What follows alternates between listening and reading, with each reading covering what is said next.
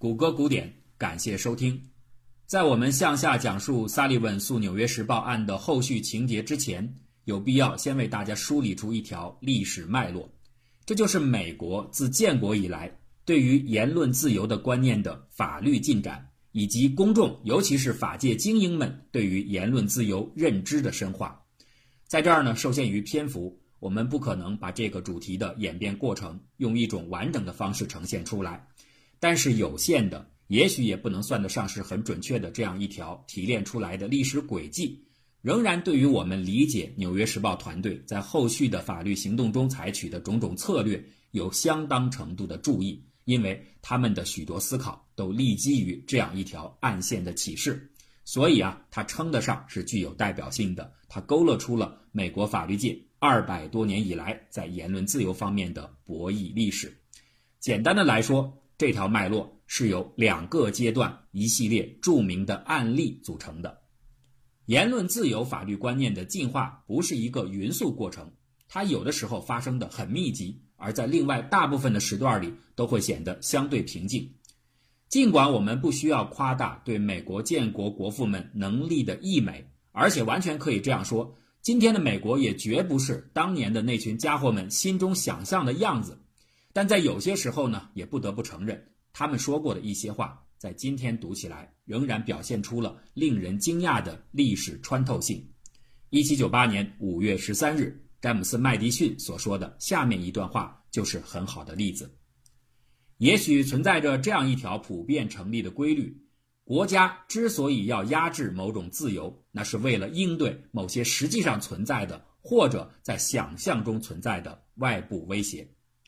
承载此言，后来的历史无疑证实了麦迪逊的论断：美国的言论自由观念每每向前发展之时，必是国内出现了压制言论的情形之时；而言论不彰之时，也总是国有外患之时。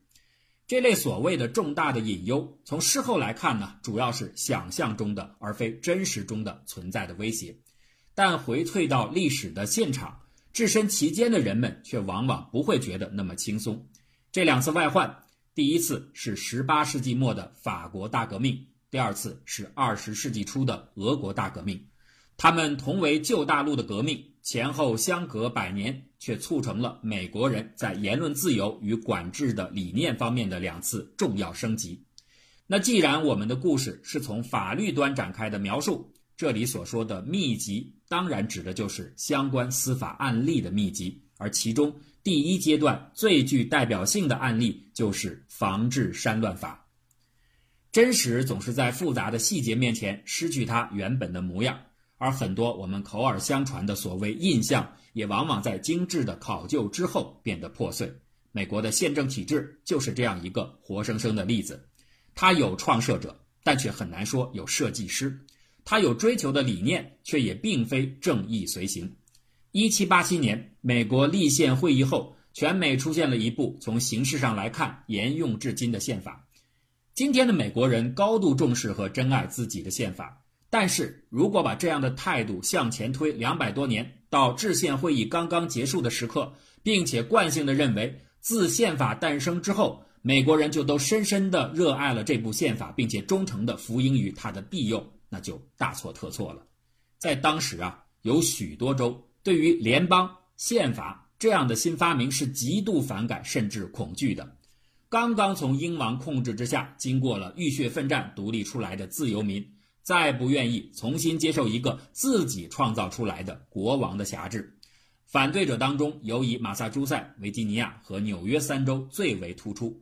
有很多人都声称，除非这个联邦。能够用一种明确的、绝无歧义的方式保障独立战争发起时人们所追求的种种自由不受侵犯，否则他们绝不接受宪法。宪法修正案前十条由此诞生。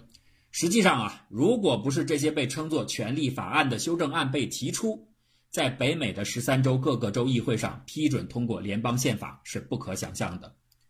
权利法案是用正面清单的方式来陈述人民的权利。那最为重要的权利项，自然就会被放在宪法的最前面。宪法第一修正案无疑是最为突出的，而这也从另一个侧面证明了其中所规定的国会不得立法侵犯人民的言论自由和出版自由这个条款，对当时的人们来说是多么的重要。人们早就受够了英国政府对于出版物的钳制，再也不想失去到手的权利。然而，第一修正案真的能有如此的保障效力吗？不，因为问题的关键并不在于修正案是否具有权威性，而在于保障言论自由这个理念的本身。就不像它从表面看起来的那样是非分明。当稍后真实而复杂的历史大戏裹挟而至时，什么是正确，什么是自由，这些问题都会被打上一个深深的问号。在后来啊，压制自由的人，很多时候正是那些高喊保障自由的立宪者们。制宪会议的前后，北美殖民地的人们呼喊最响亮的口号之一就是言论自由。更严谨的来说，当时的主要说法是出版自由。在联邦宪法出现之前，十三个州陆续通过的各州宪法当中，有九个州的宪法载明了出版自由，那只有宾夕法尼亚写的是言论自由。而对这个主题最早的声明来自于1776年维吉尼亚州的州版权利宣言，其中也明确的写道：出版自由是自由的重要保障之一。只有独裁政府才会压制这一自由，所以他用的也是出版自由。如果再结合考察一下当时出版的各类文献书籍，那就足以证明出版自由使用的频率要远远高于言论自由。这主要是因为在那个时代，公开发行的出版物才是最主要的公众言论的载体。人们为什么如此坚持出版自由的价值呢？这在很大程度上来自于美洲人对英国传统的全面反抗。在英国，政府素有管制言论的习惯，这叫做出版许可制，受到法律的保护。它起源自1538年亨利八世下达的一道命令，要求任何出版物只有在获得皇家审查官的许可之后才可以复印。一百年后的一六四三年，克伦威尔革命推翻了专制政府。但是却保留了出版许可制，这引起了著名诗人约翰·米尔顿的强烈不满。他明确地说道：“政府不应该对任何的出版物在发行之前进行审查。假如是出于对里面内容的担心，害怕有人做出了攻击政府、教会或者官员的言辞，那可以在事后进行惩罚。这也是普通法当中煽乱罪的观点。如果再看看五十多年之后，英国首席法官约翰·霍尔特的发言。”这样的思想就更加明确了。对所有政府来说，人民的善意批评是必不可少的，但是不应该容忍那些可以挑起不满与仇恨的批评。这样的行为必须作为犯罪加以打击。如果不惩罚这类恶行，政府的安全就无法得到保证。这些评论听起来呢，的确是一种进步，因为他们主张出版物在发行之前不应受到任何形式的预先审查。这无疑是向着自由方向迈出的重要一步。对于这一进步的法律意义，英美普通法学巨擘威廉·布莱克斯通爵士在其1765年所著的煌煌巨作《英国法律评论》当中阐述的最为明确。根据英国法律，亵渎神灵、邪恶妄为、叛乱国家、自扰治安和恶意重伤的言论均应遭到惩处。严格的来讲，出版自由的权利。不应受到侵犯或剥夺，因为它是自由国家的根基。然而，这一自由仅指出版行为不应遭受事前限制，并不包括事后因其言论触犯刑法却能免遭刑罚的自由。毋庸置疑，每个自由公民均有公开发表意见之权利。然若因其言论内容错谬，甚至抵触法律时，则应当对自己的鲁莽行为负责。根据现行法律。对任何已公开出版的危险性、冒犯性言论，可以基于维护和谐与良好秩序之目的，对其进行公正的、不偏不倚的审判。布莱克斯通的解释在其身后的数十年间，对英国和美国法界产生了巨大影响。许多的判决都会直接引用英国法律评论当中的话语。这一理念成功的终止了出版许可制法令的延续。但是啊。他却也把一个长久的、更大的争议悄然地伏笔到了出版自由这个话题的讨论当中，那就是出版自由是否仅仅意味着事前的自由，但是却允许事后的追责，特别是对政府加以批评之后，引来的报复。在今天的人们看来，这个答案似乎要清楚了很多。正如芝加哥大学的小哈里·卡尔文所说：“煽乱罪一类的罪名是全世界所有封闭型社会的共同特征。在这样的社会里，批评政府就是诽谤。政府如果以强力方式逼迫批评者们晋升，那么政治自由就会荡然无存。从我的观点来看，一个社会只要还保留着煽乱罪，就必然不是自由的社会。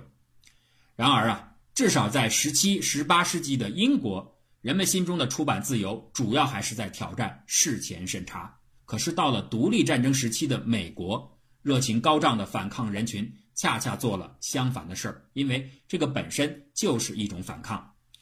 当时在美国境内啊，各类小册子出版物遍地都是，而且基本上都是霍尔特所说的可以挑起不满与仇恨的批评，因为大家想要的结果本来就是让英国政府的安全无法得到保障。可以说呀，正是这类热情洋溢的革命檄文，激起了殖民地人民的反抗意志，并最终获得了独立战争的胜利。那在这样的火热气氛下，所有的殖民地的人当然会大声的捍卫为他们带来了独立的出版自由权。而且呀，我们有理由相信，在那个时代的美国人的心目当中。出版自由已经不仅仅限于摒弃事前管制了，同样也应该废止因为批评政府而遭致的事后的追责，因为这一点正是他们获得自由的武器。可是事情的发展就是这么难以预测，这种因反抗的热情而非整个社会认知的集体更新所带来的理念，一旦遭遇重大危机的考验时，就有可能巨然改变。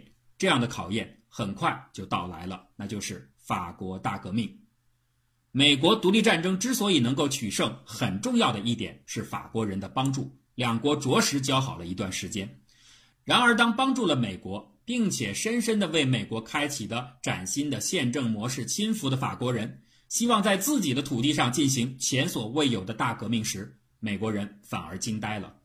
法国大革命不是一般程度的颠覆三观，一切秩序都被打破，基本道德荡然无存。无论什么，似乎再也抵挡不住那些被自由不羁的言论鼓动起来的公众们的革命狂热。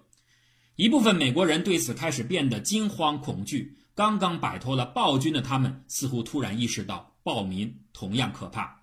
于是，原先的朋友成了防范对象，自由言论的主张也开始动摇。那与此同时，未曾预料到的内部党争不期而至，事态的发展愈加激化，最后的结果。就是导致了一部因侵害自由的恶名而被载入美利坚史册的《防治煽乱法》的颁布。